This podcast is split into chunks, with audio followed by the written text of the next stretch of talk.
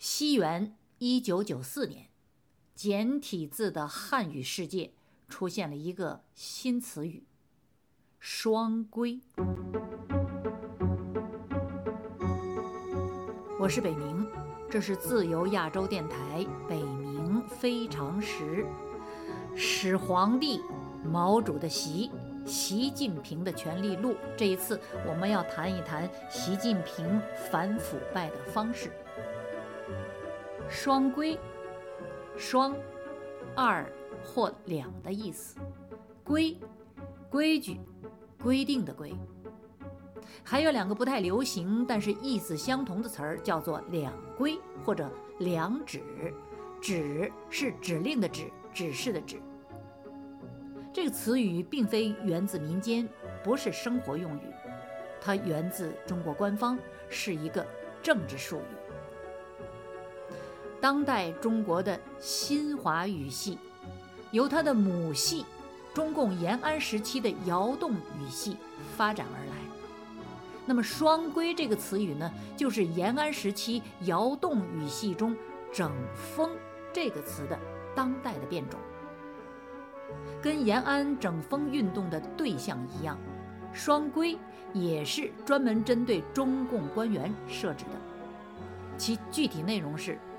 涉案的官员要在规定的时间和规定的地点坦白交代自己的问题。在习近平治下，截止二零一八年，接近两百万遭整肃的官员，悉数是被双规罚入惩治之门的。一九九三年，中共发动反腐运动；一九九四年，双规。毅然出场。这一年是中共建政治国第四十五个年头，这项从延安整风运动而来的整治措施，依然没有国家法律的依据，乃是彻头彻尾的一党私规。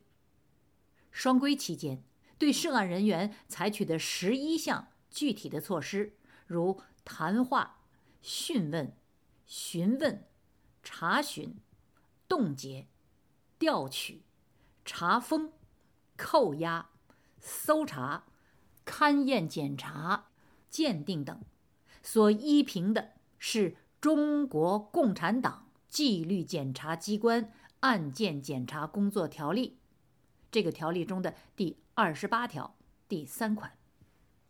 中国官方百度百科称，双规是特殊组织措施和调查手段。海外舆论认为，双规是秘密拘押制度，因为是法外之规或法外之法，所以执行者通常不是国家执法人员，而类似克格勃，是中共监察厅、预防腐败局等特殊部门的秘密警察、便衣警察。因为不受刑事诉讼法约束。所谓规定的时间，基本是没有限制的；所谓规定的地点，也不在第三方的场所，比方说看守所，而全赖秘密警察的方便。审批走的是中共党内的程序，律师不得介入，家属不能会面，审讯手段之残酷出人意料，双规的时间。不能折抵日后的刑期，秘密审理呢，当然是势所必然。讯问笔录一般不能作为庭上的证据，而媒体报道之被阻绝，那也就是顺理成章的事了。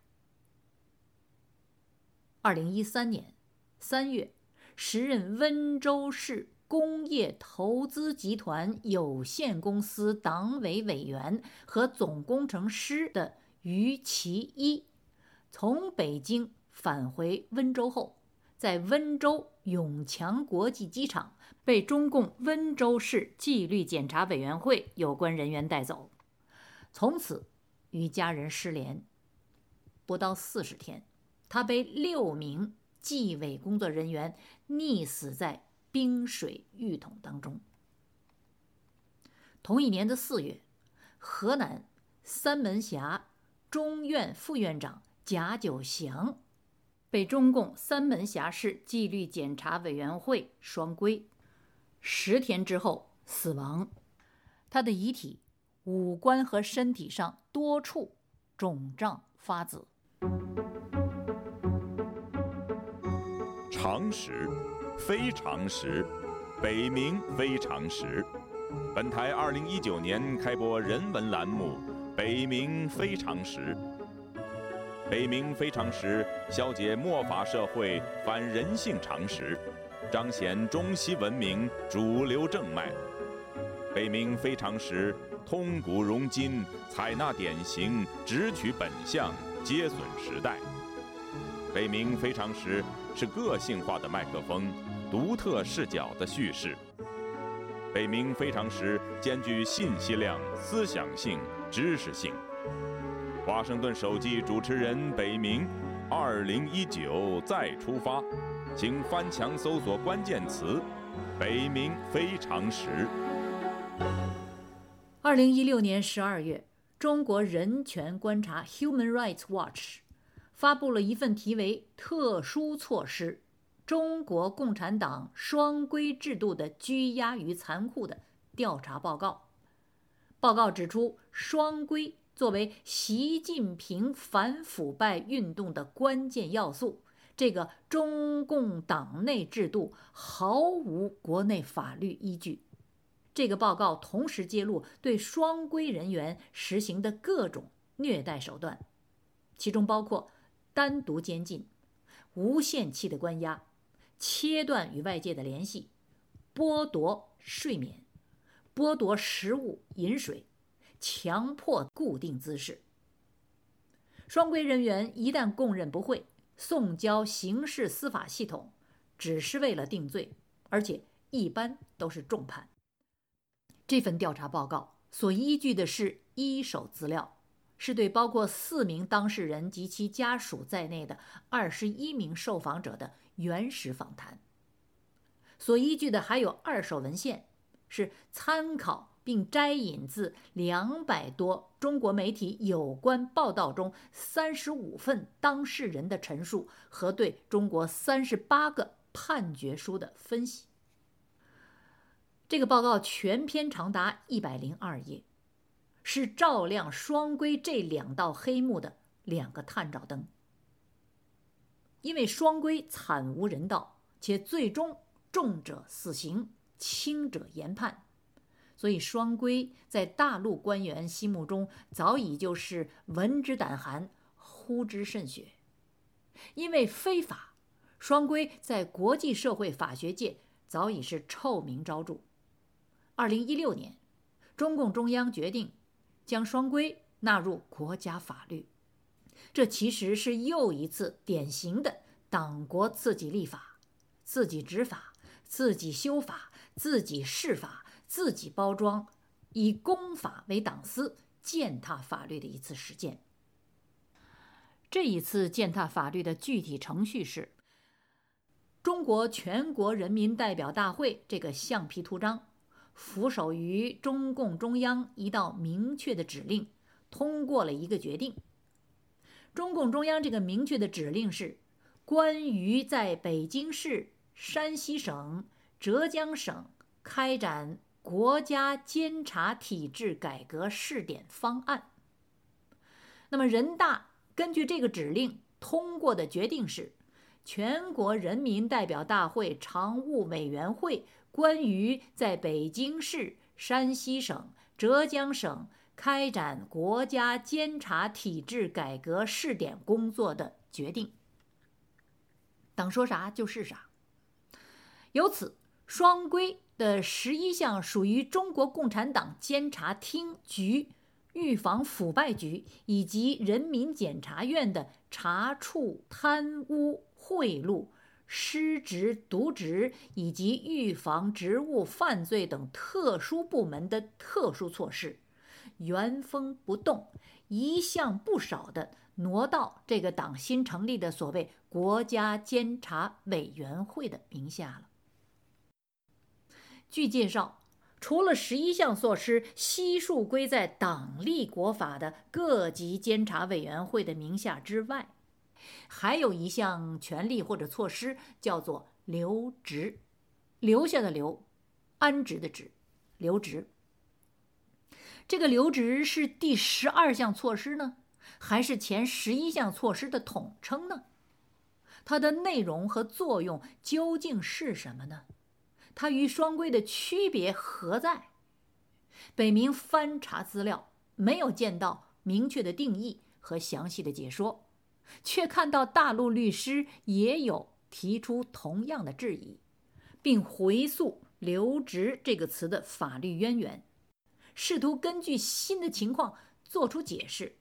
最后得出的结论是一个判断，判断说。不难看出，留职的威力很大。律师对留职期间的案件不能直接介入，等等。这是浙江后起律师事务所律师助理王勇的文章，文章的标题就是“留职第一案引发的思考”。留职这个词语的语义和它的内容的模糊性，从这位助理律师的思考中。可见一斑。到了二零一七年十月，在中共十九大会议上，习近平同志正式结束这项被称为“改革”的国家监察体制改革试点工作，在十九大的报告中做出了决定，决定说，制定国家监察法，依法赋予监察委员会。职责、权限和调查手段，用留职取代两规措施，也就是取代双规措施。由此，第 N 次，中共将自己一党意志正式的强加给了国家的法律，留职呢就正式取代双规，成为中共语系中又一个政治术语和强制性的措施。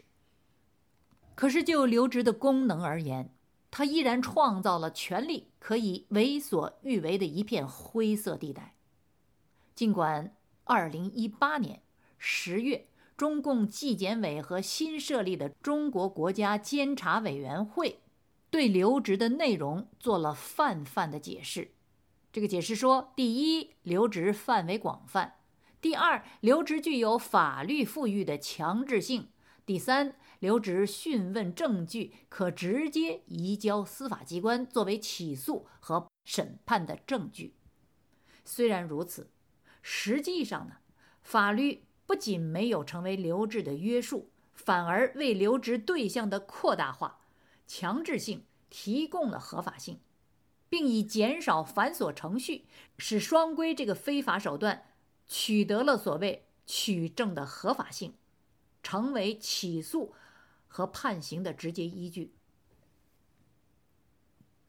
二零一九年五月，上海大邦律师事务所吴鹏斌先生在其网站发表了题为《监察委员会的留职是个什么东西》一文，针对留职的模糊性，提出留职时间、留职地点、留职期间律师介入、留职期间折抵刑期。留职适用对象等五项质疑，并引述双规致死的案件，强调说，任何权利都需要有约束。究竟留职如何应用？这位律师强调说，有待观察。